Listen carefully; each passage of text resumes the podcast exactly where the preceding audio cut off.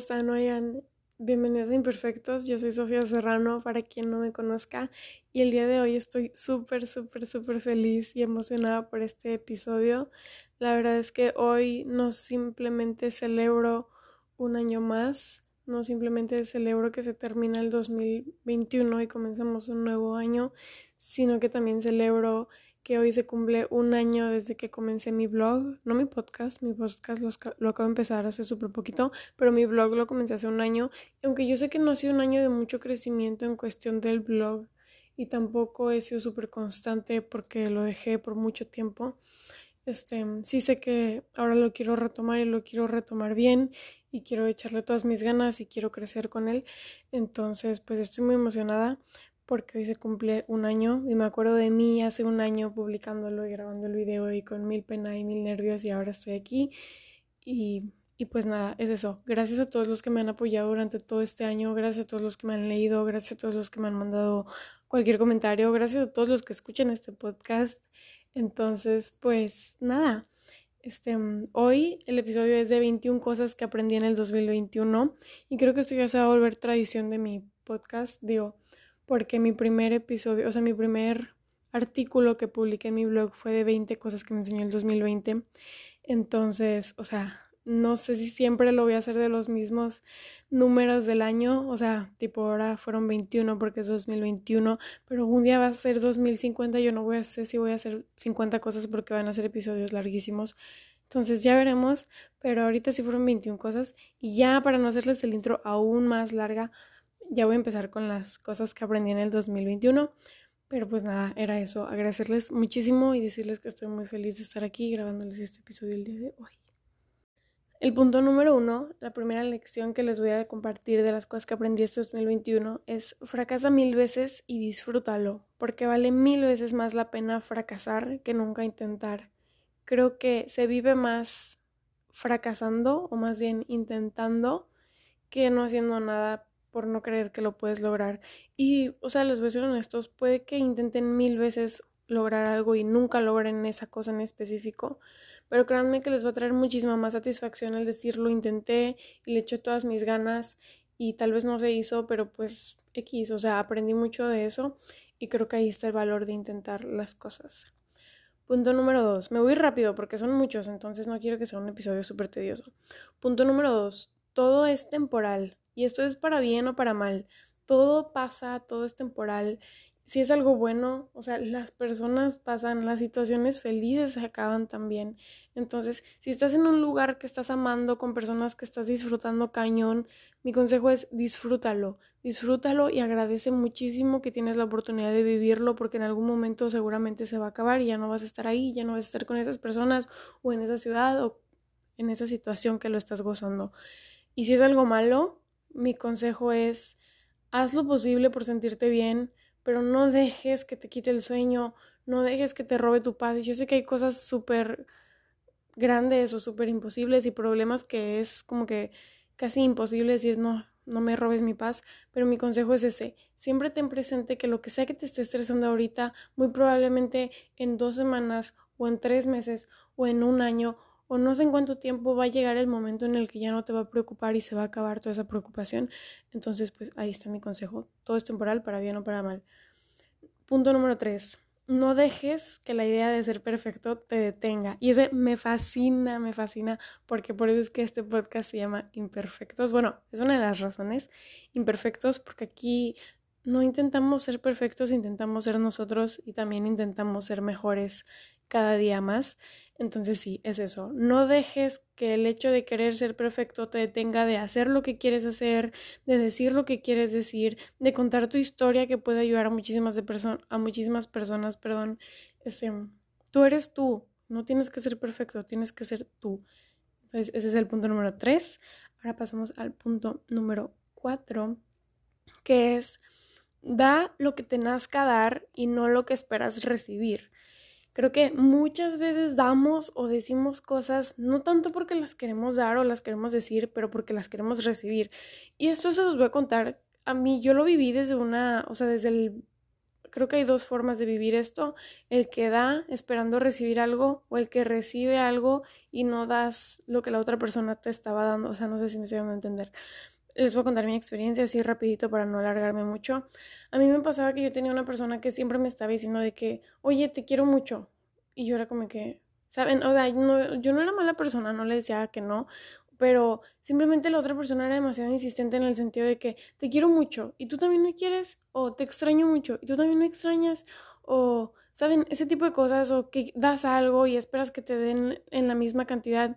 Creo que es muy cansado para uno estar dando algo y esperar lo mismo porque muchas veces no te van a dar lo mismo que estás dando, pero también es muy cansado para la otra persona porque no se siente genuino. Cuando a mí me decían, te quiero mucho y tú también me quieres, para mí no se sentía muy genuino porque yo sentía que la otra persona nada más me lo está diciendo porque necesitaba esa persona también escucharlo. Entonces para mí no se sentía tan genuino el que me dijeran que me querían. Entonces es eso, da lo que quieras dar y no lo que esperes recibir y no exijas por recibir algo. Si vas a preguntar cómo estás, no preguntes cómo estás esperando que te pregunten de vuelta cómo estás. Puede que se escuche muy sangrón este punto, pero sí, ya me alargué mucho con ese punto, entonces vamos con el, sí, con el siguiente, perdón, que es el tiempo no lo cura todo y al contrario puede empeorar las cosas. ¿Cuántas veces hemos escuchado esta frase de que el tiempo lo cura todo y nada que ver? Creo que lo que el tiempo hace es que te ayuda a olvidar, entonces pasa el tiempo y te separas de esa cosa que te lastimó, de esa cosa que te hizo sufrir o lo que sea. Entonces la olvidas, entonces ya no te duele porque ya ni siquiera la tienes en tu pensamiento, pero en el momento que te vuelvas a acercar o que vuelvas a recordar eso que tanto te hizo sufrir, te va a seguir doliendo y te va a seguir doliendo igual. Y eso es porque no lo has sanado y no lo has curado, porque el tiempo no te va a ayudar a sanar las cosas. El tiempo puede hacerte olvidar, pero no te puede sanar. Si quieres realmente sanar, tienes que tomarte el tiempo y tomarte la decisión y el trabajo de trabajarlo, o sea, trabajarlo internamente. Y si tienes que ir a terapia, ir a, a terapia. Y si tienes que ir con psicólogos, ir con psicólogos, si necesitas ayuda, si necesitas hablar con un amigo, si necesitas hablar con la persona que te lastimó, si necesitas no sé, hacer ejercicios contigo mismo, escribir, lo que sea que necesites hacer, tienes que hacer ese trabajo interno porque el tiempo no te lo va a curar. El tiempo te puede hacer olvidar, pero no te lo va a curar. Entonces, ese es mi punto número cuatro, creo que es. Punto número cinco, tener buena autoestima no quiere decir que te va a gustar todo de ti. Y esto es muy importante. O sea, que tú tengas buena autoestima o que tengas un nivel de amor propio grandísimo, no quiere decir que te vas a amar en todos los aspectos. Yo me considero una persona con buena autoestima, pero sé que hay muchas cosas en las que puedo mejorar. Sé que a veces tengo una actitud un poquito pesada, sé que a veces necesito mejorar con mis tiempos, incluso cosas físicas de mí que me gustaría cambiar. O sea, que puedo cambiar, no es como que mi nariz que me la tengo que operar. Digo, yo no estoy en contra de los que se operan, no sé, cada quien lo que le haga feliz, pero lo que me refiero es a que no tienes que, no te tiene que gustar todo de ti para decir que tienes una buena autoestima. Simplemente es que te aceptes, aceptes como eres y te valores como eres y que sepas que teniendo esa cosa o no teniendo esa cosa que no te guste de ti, sigues valiendo lo mismo, pero es eso, no te tiene que gustar todo de ti, tienes que ser capaz de detectar y reconocer las cosas que no te gustan para así poderlas cambiarlas, para así poder cambiarlas y convertirte en quien quieres ser. Punto número 6 es súper importante cuidar en qué gastas tu energía. No gastes tu energía en cosas súper simples, en discusiones sin sentido, en proyectos que no te hacen feliz, en cosas que no te van a llevar a ningún lado. Guarda tu energía y realmente úsala para esas cosas que te traen un beneficio y una felicidad. Creo que tenemos que ser más selectivos en las cosas a las que les damos nuestra importancia, porque si no sabemos qué cosas nos importan, le vamos a dar importancia a todo y créanme que es algo súper pesado y nada, o sea, te terminas estresando más, o sea, cero que ver. Entonces, no. Vamos con el punto número 7, creo que es. Y es, la vida pasa muy rápido, así que no te tardes en comenzar a vivirla.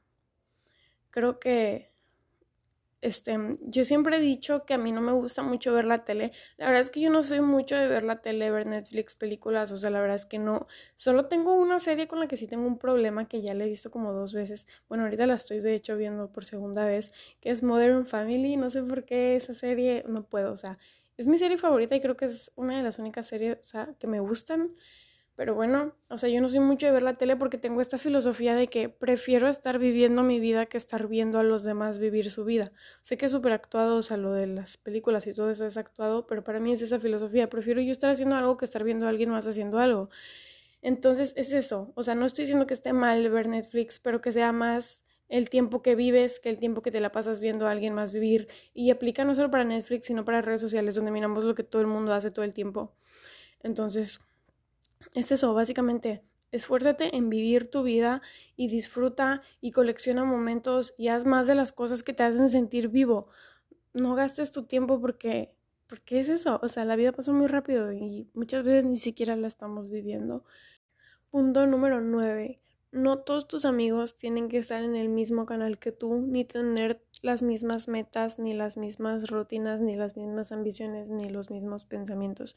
Y esto es algo que a mí como que no sé si ponerlo o no, porque yo siempre digo, bueno, como que siempre he pensado que debemos de ser un poquito selectivos con las personas con las que nos juntamos y que sean personas que nos hagan crecer y personas que saben como que cuando hacemos una conexión con las amistades se vuelve una relación súper bonita este, creo que cuando tenemos cosas en común y cosas en las que nos ayudamos a crecer mutuamente, no nada más es de recibir o nada más de dar, creo que se vuelven relaciones súper bonitas, pero este año me he dado cuenta que también es súper importante tener amistades diferentes a ti, porque son amistades que muchas veces te hacen salir de tu zona de confort, te hacen aprender diferentes formas de ver la vida que tal vez no están muy alineadas a tus valores, pero estas amistades las tienes que tener siempre cuidando poner límites, número uno, y número dos, siempre sabiendo cuál es tu opinión ante las cosas y cuáles son tus valores y no, sin dejarte influenciar en lo que no te quieres dejar influenciar. Está bien probar cosas nuevas, está bien escuchar nuevas formas de pensar, incluso puedes cambiar tu mentalidad ante ciertas cosas, no quiere decir que seas una persona súper cerrada, yo siempre he dicho que somos como que abiertos a escuchar diferentes opiniones, pero es eso, o sea, tú sabrás en qué te dejas influenciar y en qué no, pero no tenemos que ser tan cerrados y tan selectivos de que no es que contigo no me voy a llevar porque tú no estás en el mismo como que en el mismo hype que yo, no sé cómo decirlo. Entonces es eso, pueden tener amistades que no estén como que en el mismo camino que ustedes. Simplemente con eso que les dije de medidas y boundaries y todo eso. Pero bueno, número 10, el ejercicio es vida. Y, o sea, yo no me considero una persona súper fitness.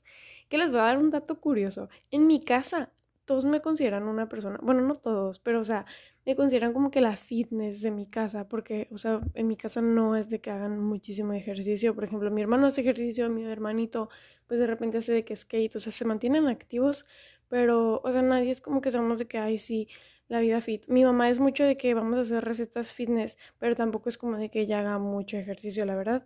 Entonces, en mi casa me consideran fitness, pero yo no es que me considere la persona más fit del mundo, sea que hay personas que están en un nivel muchísimo más alto que yo de ejercicio y de cuidarse y todo eso, pero a lo que me refiero es a esto, no necesitas ser un superatleta, ni necesitas hacer ejercicio 24/7, ni necesitas estar con de que, hay mi proteína y mi comida y, o sea, sé que son cosas a veces súper padres de que intentar, pero a lo que me refiero es que no es necesario hacer todo eso y meterte en todo este lifestyle para ver los efectos del ejercicio. El ejercicio es vida en el sentido que lo quieras ver, te da energía, te ayuda en tu salud, o sea, simplemente hazlo, o sea, sé que hay personas, tipo mi mamá, no le gusta hacer ejercicio, o sea, dice, hay personas que dicen que les hace feliz, a mí me hace feliz el ejercicio, mi mamá dice que ella cero le hace feliz el ejercicio, pero, o sea, es algo necesario, ¿saben?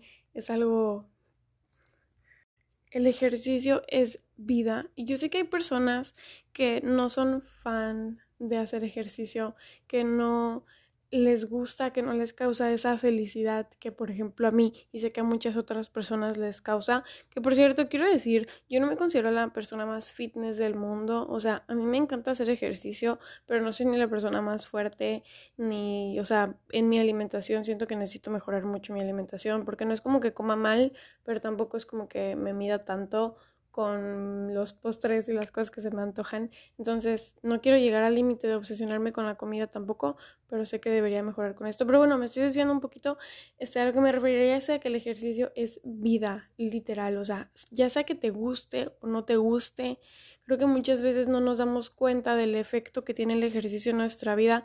Uno, o porque nunca has hecho ejercicio y pues realmente no sabes qué efecto tiene en tu vida. O dos, no nos damos cuenta hasta que lo dejamos. Cuando dejamos de hacer ejercicio es cuando comenzamos a notar todo el bien que nos hacía y todo lo, o sea, siento que para mí el ejercicio me cambia todo, me cambia mi estado de ánimo, me cambia cómo me siento físicamente, pero también mentalmente y es como un refresh, literal es una forma de meditación a veces incluso para mí porque es como que me separo de todo el mundo, me desconecto y es mi momento y sé que mucha gente no lo siente así, para mucha gente es súper estresante que ay tengo que hacer ejercicio y no les gusta y no tienen como que la misma emoción ni el mismo sentimiento, pero de verdad mi invitación para todas esas personas es que número uno lo hagan por salud, simplemente porque la energía en el cuerpo, o sea, eso ya es algo como de que por salud, para vivir más y para vivir mejor. Y segundo, Tal vez no les guste el ejercicio porque no han encontrado el ejercicio que les guste, pero les prometo que va a haber un ejercicio. Tal vez intentaron cardio y no les gustó, bueno, intenten con pesas o métanse a clases, no sé, si tienen la posibilidad de probar diferentes clases de hit, de bici, de lo que sea, de box, de incluso deporte, ¿saben? El chiste es que mantengan activos y créanme que les cambia la vida. Y aparte, siento que aprendes mucho porque aprendes a retarte y aprendes a que tu cuerpo y tu mente pueden dar más y pueden ir más allá de lo que te podrías llegar a imaginar. Entonces, pues básicamente es eso. Sorry si me emocioné un poquito con este punto, pero realmente es que creo que el efecto no necesita ser, o sea, el efecto del ejercicio es grandísimo. No necesitas ser una persona de alto rendimiento ni nada por el estilo para conocer de todos los efectos positivos que puede tener el ejercicio en tu vida. Entonces vamos con el punto número 11, me voy a apurar porque ya se me siento que no quiero que el podcast sea súper larguísimo. Y es, es mil veces más fácil decir las cosas que hacerlas.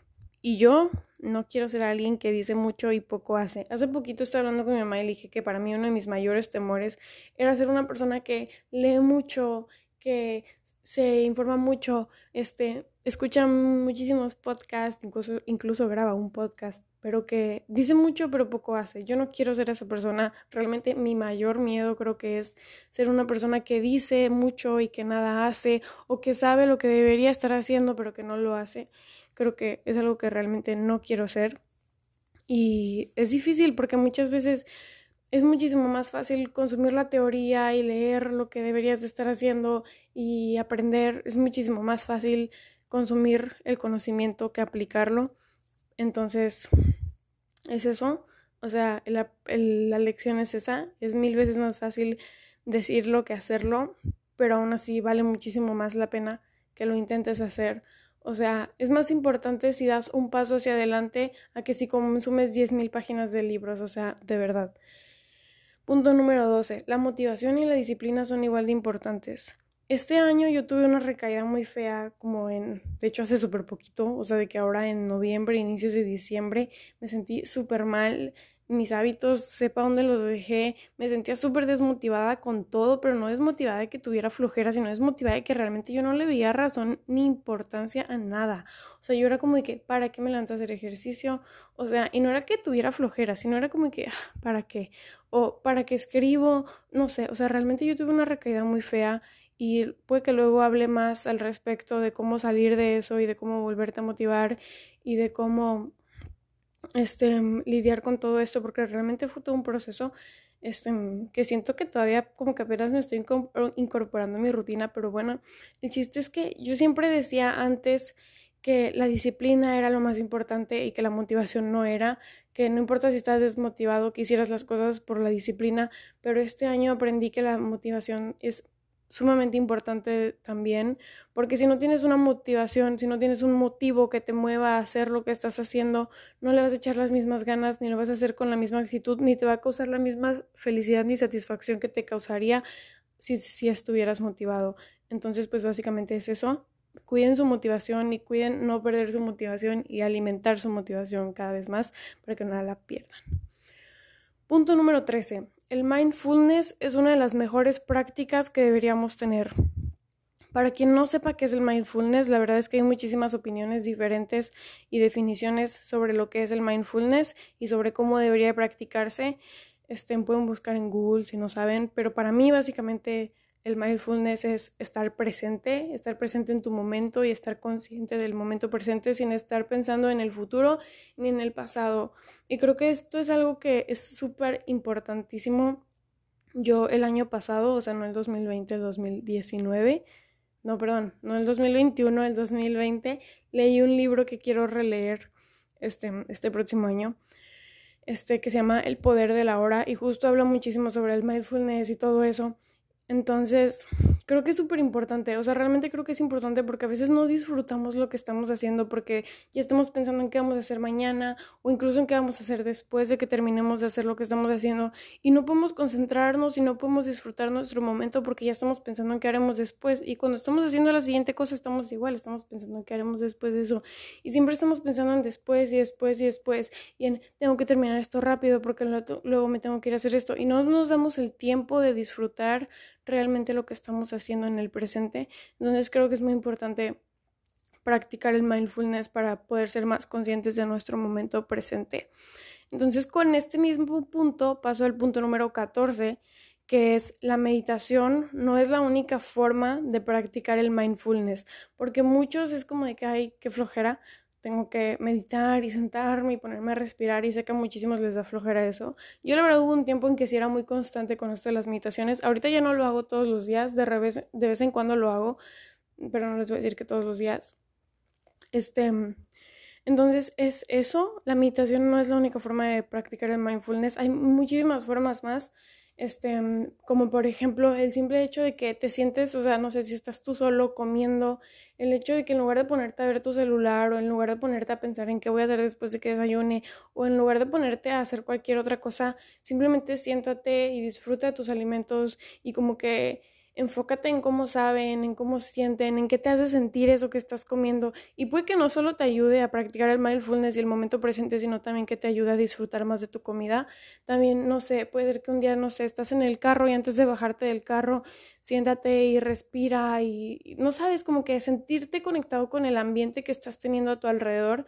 Son momentos, o sea, son cosas que te pueden ayudar o simplemente, no sé, si estás escribiendo, concéntrate mucho en tu actividad y no te desvíes a pensar lo que harías después. O sea, tienes que hacer un esfuerzo. Creo que muchas veces no nos damos cuenta porque es algo súper involuntario y ni somos conscientes de que no estamos viviendo el presente. Pero una vez que te haces consciente de lo que estás pensando, creo que es muy importante practicarlo. Este punto número 15, puedes volver a hacer lo que un día fuiste.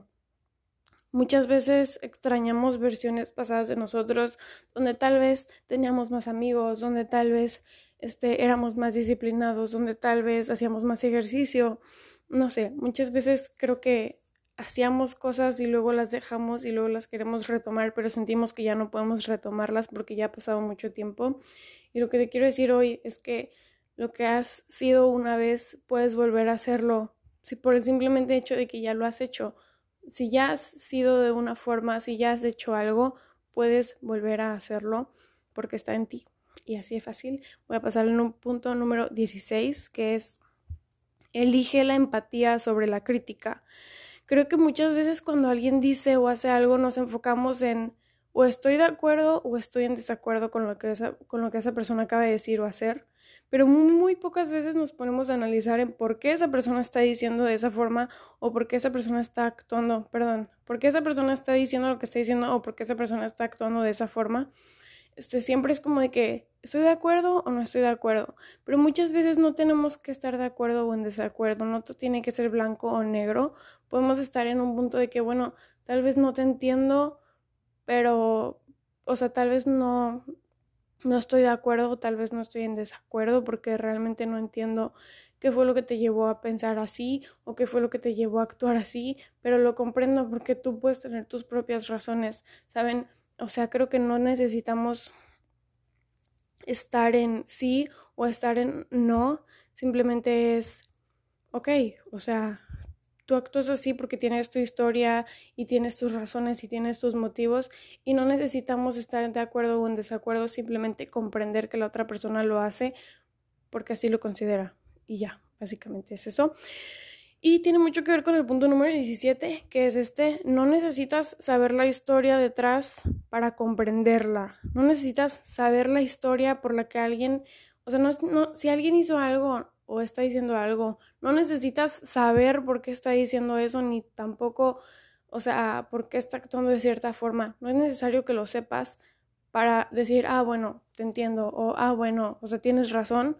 Creo que no es necesario saber la historia, al, mismo, al igual que no es necesario nosotros contar nuestra historia para que los demás nos entiendan. Creo que muchas veces somos de que, ay, somos muy de juzgar, o sea, juzgamos a la gente por lo que está haciendo y hasta que nos explican todo lo que vivieron y todo lo que los llevó a actuar de cierta forma, es como que, ah, bueno, sí, tienes razón, pero la verdad es que no es necesario, la gente tiene su vida, tú tienes tu vida y no le des explicaciones a nadie, ni nadie te debe explicaciones a ti. Si la gente está actuando de cierta forma es porque así lo considera y porque así lo ha vivido y porque tiene sus razones y tiene sus motivos y tal vez no estén bien para ti, pero en ese momento está bien para ellas, entonces creo que es algo que se tiene que respetar Obviamente si te están lastimando de alguna forma o están lastimando a alguien de tu familia o alguien que quieres, pues obviamente pues sí se tiene que hacer algo al respecto, pero a lo que me refiero es a que si son cosas que no te afectan, no tienes que juzgar y no necesitas conocer la historia de los demás tampoco para aceptarlos. Punto número 18. La mayoría de las personas se van, entonces no te, no te esfuerces por agradarles tanto. La verdad es que es así casi todos tus amigos de la primaria que en algún momento te importaron tanto, seguramente ya ni hablas con ellos, o tal vez hablas con uno de la secundaria igual, de la prepa, si es que ya no estás en prepa, pues también, o sea, casi todos los amigos pasan, solo pocos se quedan. O sea, si tenías, no sé, 50 amigos, muy probablemente te quedaste con, no sé, 10 o menos. O sea, 10 se me hace mucho, la verdad. Este, digo, por ejemplo, en la primaria y así, o sea, siempre se van, muchas personas se van. Entonces, realmente no te esfuerces por agradarles tanto, porque si cambias para agradarles a esas personas y cuando se van esas personas y llegan nuevas personas, vuelves a cambiar, pero ahora para agradarle a estas otras personas y luego conoces a alguien más y cambias para agradarle a esa persona, al final cuando te encuentres solo te vas a dar cuenta que no tienes esencia y que no tienes tu propia personalidad porque siempre estuviste cambiando para agradarle a los demás. Entonces, es eso, no cambies para agradarle a los demás, sé tú y y quien te quiera se va a quedar. Y, y, la verdad es que es lo más bonito, cuando haces amistades desde quién eres y desde lo que piensas y de, eso, o sea, cuando haces amistades desde tu verdadero tú, creo que son las amistades más bonitas que puedes hacer y las amistades que más duran. Este, entonces ya, básicamente es eso, porque, o sea, otra cosa que quería mencionar es que la única constante en nuestra vida somos nosotros, entonces un día puede que todas esas personas se vayan, pero tú vas a seguir contigo mismo y puede que tus amistades ya no sean las mismas, pero tú sí sigues siendo el mismo. Digo, siempre cambiamos, pero tú sigues siendo tú. Entonces, agrádate a ti, no agrades a los demás. Punto número 19, ya casi vamos a acabar. Siento que este video, digo, siento que este podcast, perdón, está súper largo, pero bueno, no sé cuánto ha durado, la verdad. Ahorita voy a checar, a ver si no me asusto. Pero bueno, punto número 19 una vez, ok, sí, una vez que esté listo tu proyecto, quítale ese peso de importancia. Creo que es importante trabajar en nuestros proyectos como si fueran la cosa más importante del mundo, o sea, mientras los estamos haciendo y mientras los estamos creando, darles muchísima importancia como si fuera lo más importante de nuestra vida, pero una vez que expongamos nuestro proyecto y lo lancemos al mundo, le quitemos todo ese peso de importancia y ahora les voy a explicar por qué. Les voy a poner un pequeño ejemplo. Por ejemplo, yo pinto un cuadro, ¿no? Entonces, mientras yo lo esté pintando, le voy a dar todo mi amor y lo voy a hacer con todo mi esfuerzo, como si fuera lo más importante de mi vida. Entonces, lo voy a pintar increíble. Pero una vez que lo lance y se lo presente al mundo, le voy a quitar todo ese peso de importancia, porque si no tiene el recibimiento que yo esperaba que tuviera y yo lo sigo poniendo en ese pedestal a mi proyecto y no tiene esa aceptación que yo quería que tuviera, muy probablemente me voy a sentir mal y muy probablemente me voy a decepcionar y muy probablemente voy a decir, no, ya no voy a hacer nada. Entonces el chiste está en que mientras lo trabajas, sea lo más importante de tu vida, pero ya que lo presentas, ya que lo terminas, le quites ese peso de importancia y digas, bueno, al final no era tan importante. Entonces, si le va muy bien, pues qué bueno, qué increíble porque le diste todo de ti, pero si no le va bien, bueno, al final no era tan importante y borrón y cuenta nueva y empiezas con el siguiente proyecto que tengas en mente y así es fácil. Este punto número 20, somos un trabajo en proceso. Y tenemos que aceptar que a veces nos equivocamos y que a veces lloramos y que a veces fallamos, pero sobre todo que nunca debemos abandonarnos, porque como les dije, nosotros somos nuestra, o sea, somos los únicos que vamos a estar con nosotros toda la vida, o sea, literal, yo siempre voy a estar conmigo y tú siempre vas a estar contigo.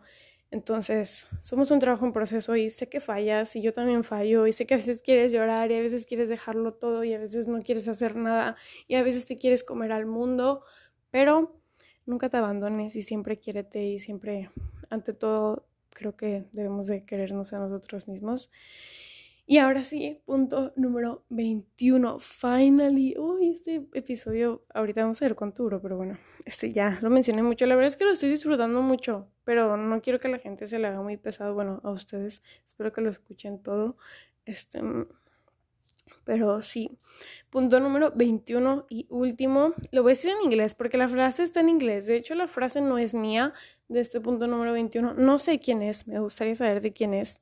Este, pero pues no sé, la vi en una frase de Pinterest y no tenía, no estaba citada de quién era, entonces pues no supe, pero se las voy a decir y dice, You are the you are the artist of your own life and it's only your responsibility to make a masterpiece of it y es en español, dice, eres el único artista de tu propia vida y es solo tu responsabilidad el hacer una obra maestra de ella.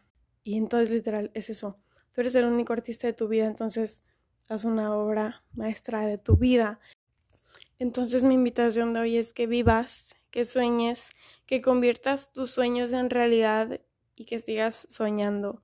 Atrévete, atrévete a soñar, atrévete a cambiar, atrévete a intentar y atrévete a fallar. Tienes que atreverte a atreverte, literal, porque no puedes crear, no puedes hacer y no puedes iniciar nada si no te atreves a experimentar. Y ya, esas fueron las 21 cosas que me enseñó el 2021. Espero que les hayan gustado, espero que les sirvan y espero que hayan disfrutado escuchar este episodio del podcast así tanto como yo disfruté grabarlo. En especial este episodio lo disfruté más que otros. Entonces, espero que les guste. Y este, antes de irme, nada más me queda decir dos cosas. Número uno, que ya saben que este episodio lo pueden compartir con sus amigos o lo pueden compartir en un story de Instagram. Pero específicamente este episodio este, me gustaría pedirles algo y es que cualquiera que haya sido su lección favorita de las 21, me la pueden hacer saber por un DM de Instagram o si comparten el episodio en un story, igual me pueden decir ahí cuál de las 21 lecciones fue su lección favorita o la que más resonó con ustedes o la que más les impactó. Este, pueden compartírmelo de esa manera. Y ya nada más me queda decirles que les deseo un muy bonito año nuevo. Espero que el 2022 sea un año de mucha felicidad, de muchos momentos inolvidables y que sea un año en el que vivan mucho y se atrevan a hacer todas esas cosas que no se habían atrevido. Esta es su señal para hacer eso que tanto llevan posponiendo y que no se atreven y que les da pena. La verdad es que, como dicen, solo tenemos una vida y creo que ese es el año perfecto para iniciar eso que no has iniciado. Entonces, pues básicamente es eso. Los quiero mucho y les deseo lo mejor y pásensela bonito y nos vemos en el próximo episodio de Imperfectos.